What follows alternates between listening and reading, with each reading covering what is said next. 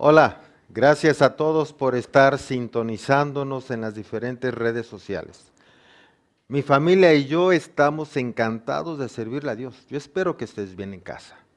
Yo espero que tu familia esté bien. Nosotros estamos realmente felices. Yo estoy motivado realmente por servirle a Dios y porque hoy estamos aquí nuevamente para poder llevarte una bendición hasta tu casa.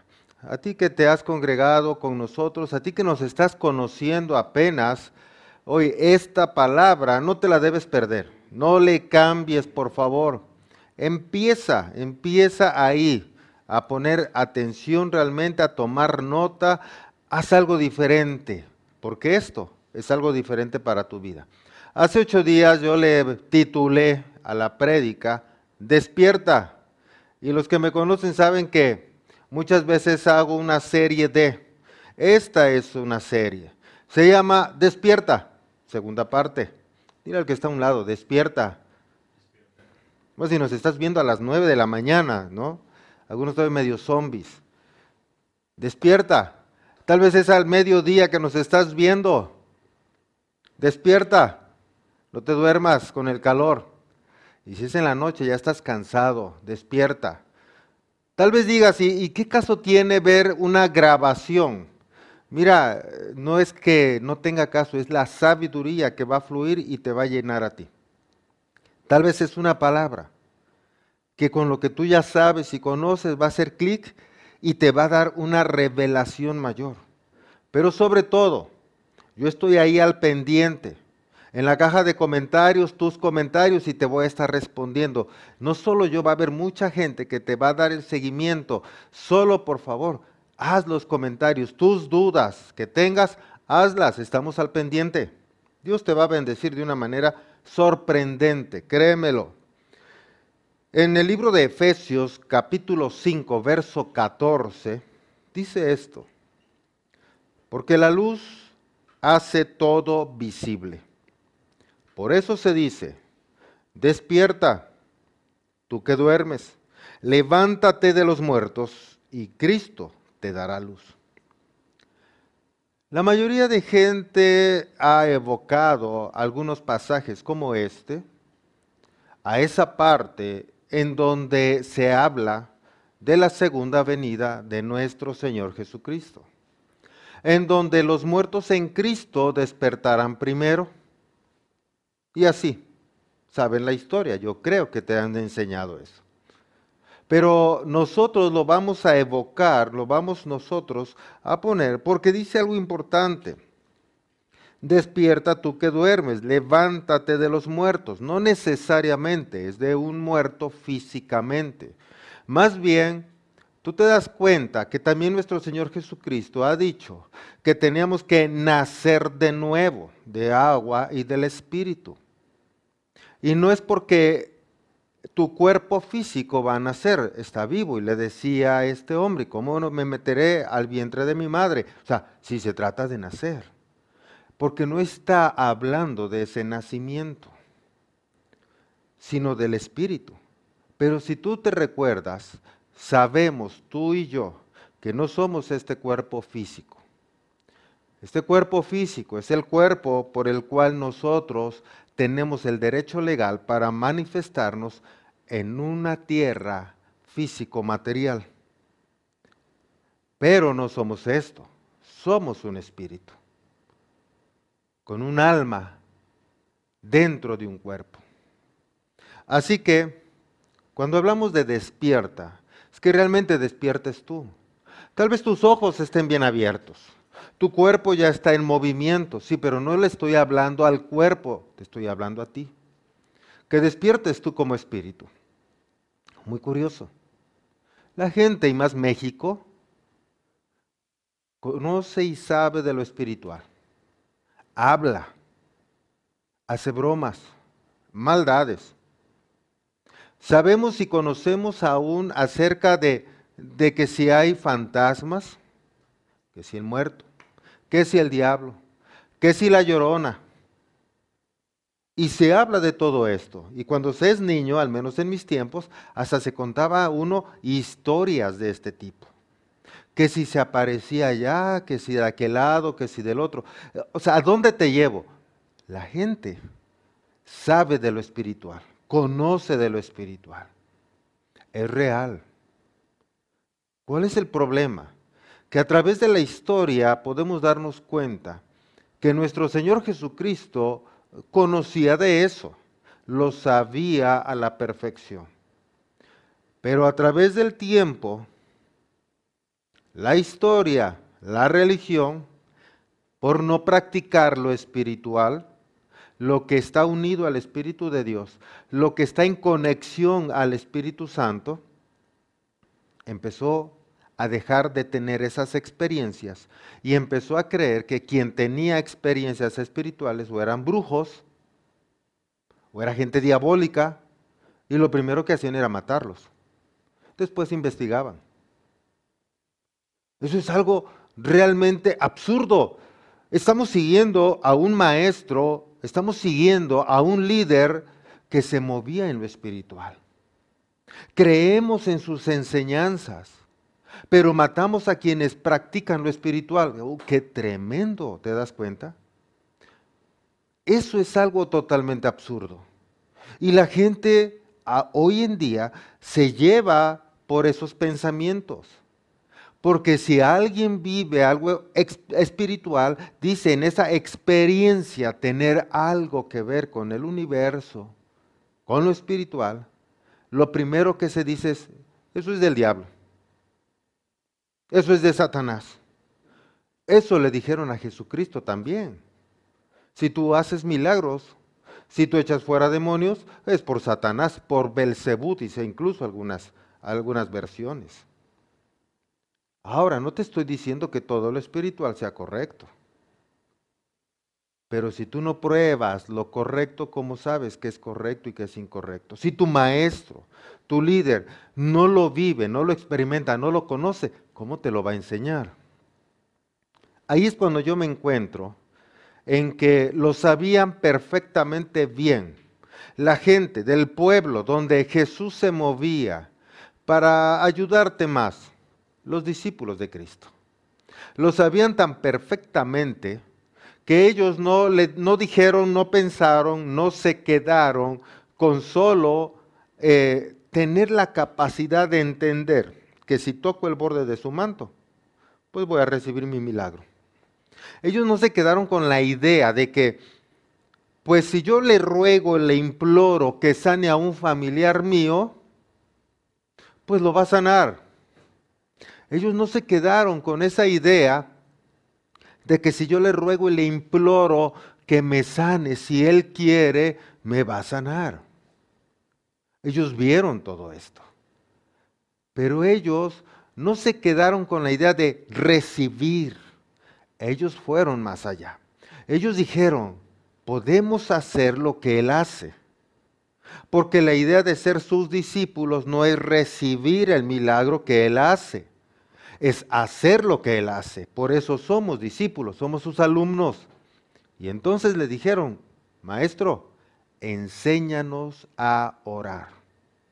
Porque ellos le estaban diciendo, enséñanos a entrar a ese ámbito espiritual donde tú entras y de donde tú traes toda esa energía, ese poder, esa gloria del Altísimo para manifestarte aquí en la tierra de esa manera. Pero hoy la gente le ha enseñado la religión por tradición y por costumbre que se le ha hecho una cultura de solo hacer como la que toca el borde del manto, como el que le implora un milagro, como el que le dice tú que conoces mi necesidad, sáname, y reciben su milagro. Pero créeme, en su experiencia, en su intelectualidad, en su conocimiento, se quedan igual de siempre y van a tener la misma necesidad de siempre por no haber aprendido a hacer lo que hace el maestro. ¡Qué tremendo! Estoy aquí para enseñarte. Te recuerdo, soy el pastor y coach Heriberto. Apunta esto, yo sé que tú escribes. El conocimiento es para la mente lo que la experiencia es para el cuerpo. El conocimiento le trae a tu mente algo. Esa capacidad, válgase, de conocer, de saber. Ok, conozco, sé, pero si solo se queda en eso, en tu mente, ahora eres un cabezón. Todo lo quieres en respuesta. Mira, vamos a hacer esto y por qué. ¿Y para qué? ¿Y dónde? ¿Y cuándo? Las mismas preguntas bloquean tus sentidos para tener una experiencia más allá de lo que tú estás experimentando. Por eso la gente que tiene conocimiento sin experiencia, en realidad tienen el anhelo, tienen vacíos, tienen ellos la necesidad de vivir la experiencia, pero no se atreven por sus tantas interrogantes y porque ellos todo ese conocimiento los bloquea, pero ahí adentro, su espíritu está diciendo hay algo más. Algunos se atreven a creer más fácilmente en que han tenido otras vidas, pero no en que pueden vivir algo espiritual. Qué curioso. Su espíritu vive otras vidas, pero no creen en lo espiritual. Rayos. Yo no entiendo eso. Bueno, sí lo entiendo. Lo que no entiendo es porque ellos no entienden lo que no quieren entender. Están bloqueados. Creen saber, pero no viven. Su cuerpo tiene que experimentar, su cuerpo tiene que vivir. Cuando su cuerpo lo hace, le estás dando a él la capacidad de entender. Observa esto, viene el conocimiento. Tú le dices a tu cuerpo lo que tiene que hacer. Tu cuerpo lo hace. Vive una experiencia. Dice, es desagradable, no lo hago. O dice, wow, qué padre es esto tuve descanso, me desestresé, tenía como un peso en los hombros, tenía incluso como nudos en los hombros, en la espalda, la sentía dolorida, ahora estoy relajado, estoy bien, me siento bien, en realidad tu cuerpo se siente bien. Ahora dices, lo voy a volver a hacer y le vuelves a decir otra ocasión a tu cuerpo que lo haga, una y otra vez. Lo haces tantas veces que ahora pasó del consciente al subconsciente. Ahora lo hace tu cuerpo de manera automática. Tu cuerpo sabe qué hacer. Y sin que tú se lo digas, lo va a hacer. Todos lo hemos vivido. Hay gente que va manejando en su carro y de pronto se frena, voltea a ver y está en su casa. ¿Cómo llegué? Va caminando, se encontró con muchos conocidos que le saludaron y él ni cuenta se dio. Estaba disperso, estaba divagando, pero de pronto ya llegó al lugar donde había dicho que iba a ir y llegó. Y dice, ah, ya llegué, ¿cómo llegué? Y se va a encontrar después amigos o familiares que le digan, oye, te saludé y no me hiciste caso. No me di cuenta, no te vi ciertamente, porque estaba en automático, piloto automático. No estaba viendo nada conscientemente. El subconsciente estaba dirigiendo el cuerpo como robot y llegó a donde tenía que llegar. Hizo lo que tenía que hacer. Ahora, ¿te das cuenta cómo funciona esto? Conocimiento. Anota ahí. Conocimiento más experiencia es igual a sabiduría. Tú tienes que aprender a grabar bien en tu cerebro qué es lo que tienes que hacer, cómo lo vas a hacer, por qué lo vas a hacer. Una vez que lo entiendes, lo comprendes, le dices a tu cuerpo que lo haga de esa manera. Y tu cuerpo aprende a hacerlo eh, por hacerlo repetidas veces. Ahora lo hace de manera automática. Tú has mejorado ese algo sea guisar, sea conducir, sea hacer ejercicio. Ahora tu cuerpo lo hace correctamente y no lo estás pensando, no estás cuidando detalles, tu cuerpo lo sabe hacer, porque tú le has dicho cómo. Eso es sabiduría. Y vas aumentando, y vas mejorando. El problema es que la gente no lo quiere hacer. Es tan floja, es tan perezosa que dice, ay, ya me cambiaron la jugada. Y ahora, casi, casi, ¿quién podrá defenderme? Date cuenta, la gente odia el estar cambiando, quiere hacer lo mismo siempre, toda la vida nunca pasarás a ser un ser espiritualmente grande. Siempre estarás en esa condición. Porque nunca quieres conocer más. Te conformas con lo que ya tienes. Por eso te digo, despierta. Tú que duermes. Recuerda, lo has dicho conmigo repetidas veces, que el Señor nos lleva de victoria en y de gloria. A ver, a ver, si te lleva de victoria en victoria es que te cambia la jugada cada rato. Y si te lleva de gloria en gloria es que te cambia la jugada. Ah, habías oído decir, pero ahora te digo, ya te la cambió. Ah, ¿por qué? Y la gente chilla y la gente patalea y hace berrinche. Y ahora, eh, si no sé hacer eso, justo ahora tú vas a poner todos tus sentidos, te vas a concentrar, vas a observar, vas a aprender, lo vas a llevar a cabo, lo vas a dominar. Y cuando lo domines, sorpresa, va a cambiar de nuevo. Pero irás creciendo espiritualmente, tu conocimiento irá creciendo tu espiritualidad irá creciendo, podrás hacer cosas más grandes, sorprendentes. Dice el Señor, te enseñaré cosas grandes y ocultas que no conoces. Si no las conoces hoy, es porque mañana las vas a conocer. Pero las que mañana conozcas serán nada contra las de pasado mañana. Y así sucesivamente. Es importante que comprendamos esta parte, familia en Cristo. Es importante esto es el cristianismo, lo demás es religión. El que repitas cositas y siempre lo mismo y siempre lo mismo y repite y repite, no te lleva a ninguna espiritualidad. Esto va más allá. Le dijeron los discípulos, te recuerdo, enséñanos a orar. Cuando haces lo que sabes, entonces pasas a ser. Pero ahora no es por tradición, es por inspiración. No es porque tu papá te lo dijo, no es porque tu mamá, la abuela, el abuelo lo dijo, no es porque lo hacía todos ellos, no es porque ahí naciste, es porque has investigado, estás consciente, porque te lleva a una posición espiritual en donde realmente quieres vivir, te sientes en paz. No necesitas más que eso para ser feliz. Cuando eres pleno, entonces dices, de aquí soy. Cuando no, necesitas seguir creciendo. Y necesitas ir a un lugar donde te enseñen a crecer, no donde vivas estancado, donde por años, por décadas hagan lo mismo y tu padre hacía lo mismo y tu bisabuelo hacía lo mismo. Recuerda que la escritura dice, San Juan 3:16, más a los que creyeron en mí. Esa parte es bien importante. Si es cierto, Él vino para que todos sean salvos, pero ¿quiénes los que crean en Él? ¿Cómo van a creer si no le conocen? Para creer hay que conocerle, para conocerle hay que estudiar su palabra, hay que leer la Biblia. Y ahí es donde dicen muchos que aburrido, no le vas a conocer.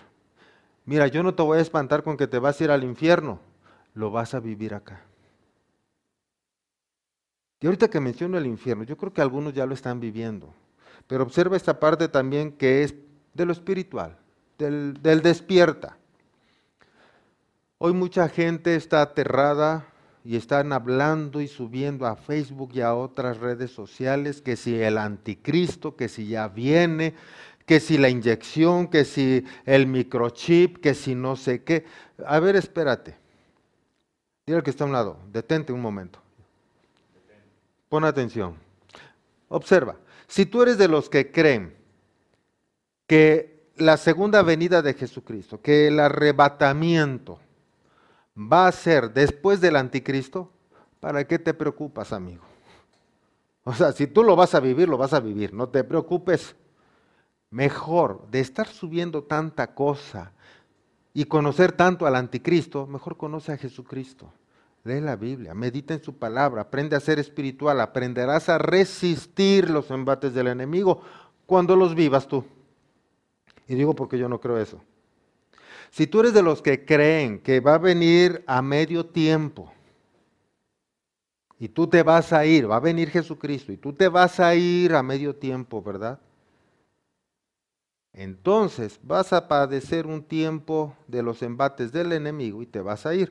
Bueno, conoce a Jesucristo para que cuando el enemigo te esté dando con todo, tú estés resistiendo, adores, glorifiques a Dios y no sea que digas, está bien, renuncio a Dios y ¡fum! te pierdas. Así es que deja de subir cosas absurdas y mejor motiva a la gente a ser más espiritual, a que le crean a Jesucristo y créele tú. Y si tú eres como yo, o vienes a esta iglesia y tú eres y has sido enseñado que te vas antes de que venga el anticristo o surja el anticristo, ¿para que te preocupas? Te vas a ir. Entonces no te preocupes, no te angusties. Tranquis. Y el que está a un lado, tranquilo. Así es que nosotros vamos a hacer esa parte importante, conocer a Jesucristo. Así que si somos espíritu, ¿por qué nos quedamos viviendo en lo físico material? Eso es tremendo. La gente se conforma con ver, tocar, oler, saborear, oír. Fuiste enseñado desde que naciste de esa manera mesa. Eh, y así te enseñaban. Mesa, papá, y te agarraban tu manita o la mamá señalaba al papá y tú, papá. Ya dijo papá, ¿tú le dijiste? Si le hubieras enseñado a otro fulano y hubieras dicho papá, también decía papá. Mamá, silla. Y así aprendió en lo físico material, ¿qué crees? Jamás le enseñaste lo espiritual. Porque no le enseñaste a dejar este plano material para entrar al espiritual. No le enseñaste a meditar en la palabra de Dios, no le enseñaste a concentrarse, no le enseñaste a dejar esta tierra y que saliera de su cuerpo y algunos dicen, no, eso no es posible, eres espíritu. ¿Acaso no has leído que alguien, un apóstol, un discípulo de Jesucristo dijo, yo no sé si en el cuerpo o en el espíritu, pero yo fui al tercer cielo, yo fui allá. Si él fue, ¿por qué tú no? Y no fue el único. En el Antiguo Testamento nos muestra también muchos, Dios les mostró en el Espíritu el mismo cielo, les mostró en el Espíritu ríos, lugares, cosas.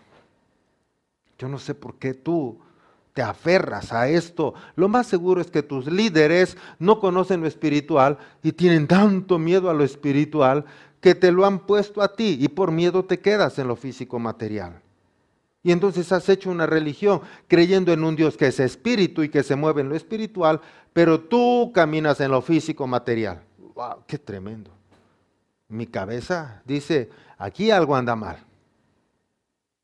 Observa este otro pasaje. En lo que he estado estudiando y meditando, me encuentro con este pasaje en Eclesiastés, capítulo 3, verso 11. Sin embargo, Dios lo hizo todo hermoso para el momento apropiado. Él sembró la eternidad. Esto está muy padrísimo. Sembró la eternidad. Di conmigo, sembró la eternidad. O sea, ya hizo todo, algo que es muy hermoso, y sembró la eternidad, todo lo que ya está hecho. ¿Estás comprendiendo? Vamos por partes. Todo lo que ya está hecho, todo lo que él ya hizo, lo sembró. ¿Dónde crees que lo sembró? Dice la escritura, sembró la eternidad en el corazón humano. ¡Wow! ¡Qué Tremendo.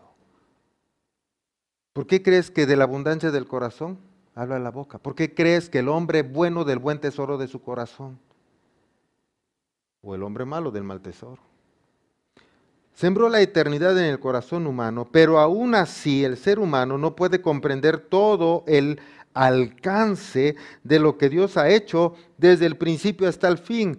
O sea, no comprendes el todo, pero te llevas de victoria en victoria, recuérdalo, y de gloria en gloria. Te va mostrando algo grande y oculto que no conoce. La gente cuando le dicen, escondí algo, anda buscando en todos lados. Y andas buscando en las religiones. Y andas buscando en lo espiritual aquí y allá. ¿Qué crees? Está en ti.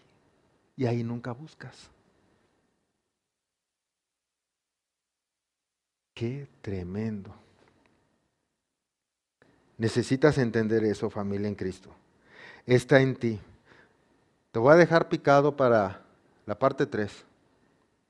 Romanos 4, 17.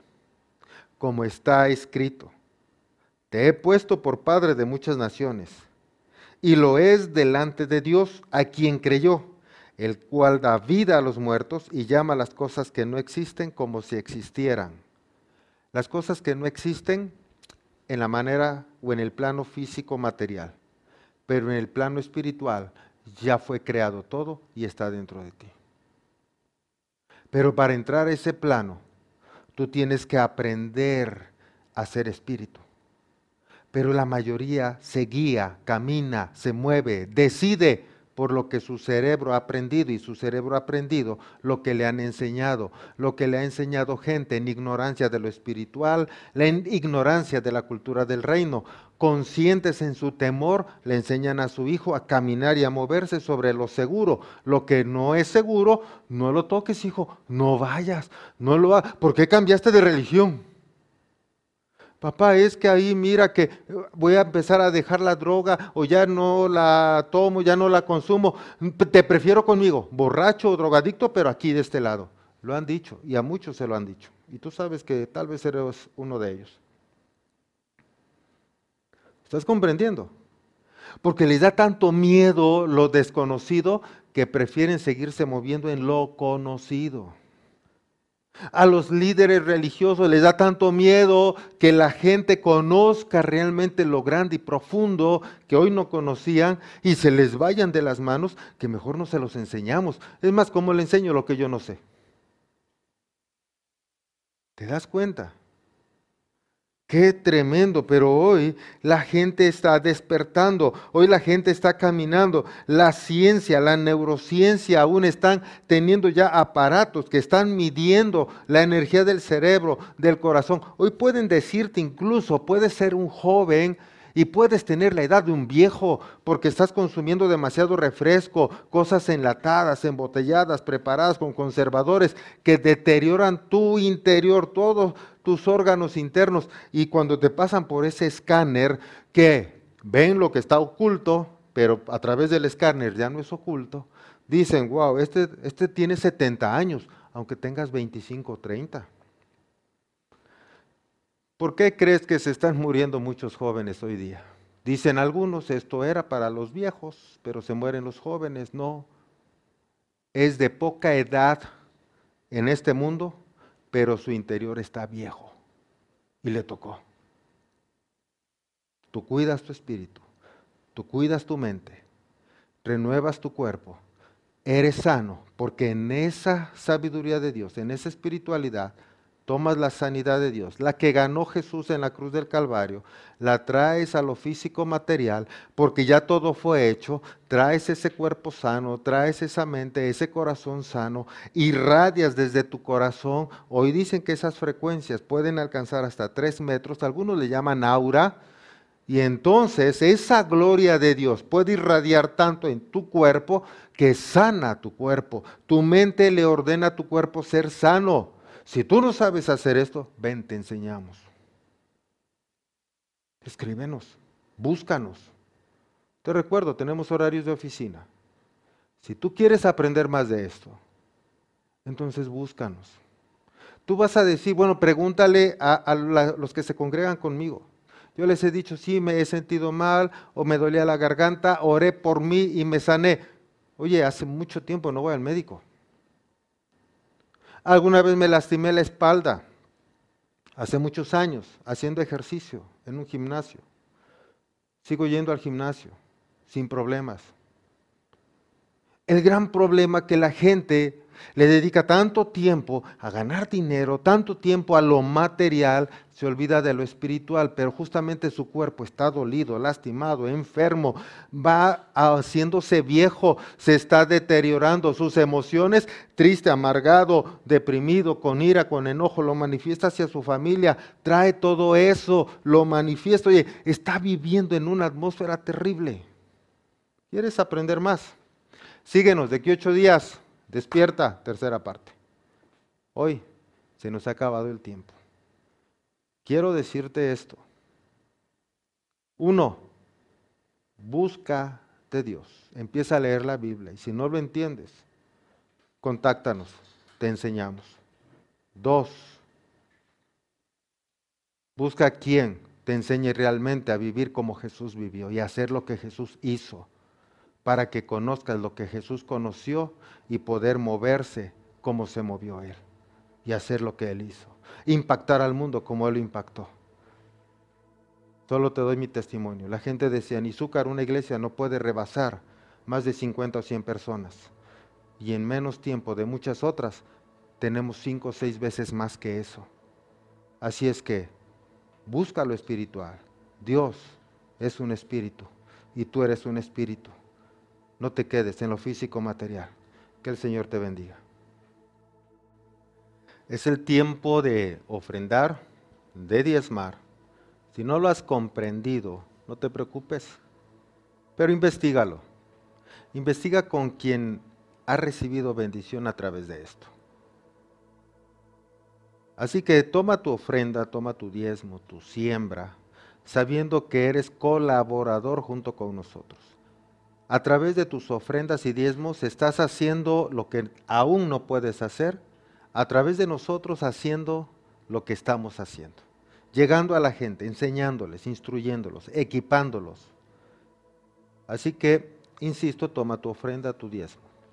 Eterno Dios, te doy gracias por cada uno de mis hermanos y hermanas que fielmente traen su diezmo, su ofrenda, su siembra al alfolí. Bendigo a cada uno de ellos, primeramente con la capacidad de entender los principios de tu reino con la capacidad de llevarlos por obra, con la valentía y el ánimo pronto de vivirlos y que esa experiencia los llevará a comprender que al hacerlo acarrean para sí todo eso que han visto y que han saboreado y que han disfrutado. Bendiciones sobrenaturales que parece que están atrayendo lo bueno, parecen coincidencias de lo bueno, pero que entenderán que es a través de estar siendo ellos perseverantes en colaborar juntamente con nosotros en extensión de tu reino. Yo así lo creo y lo declaro en el nombre de Jesús. Amén. Que el Señor te bendiga.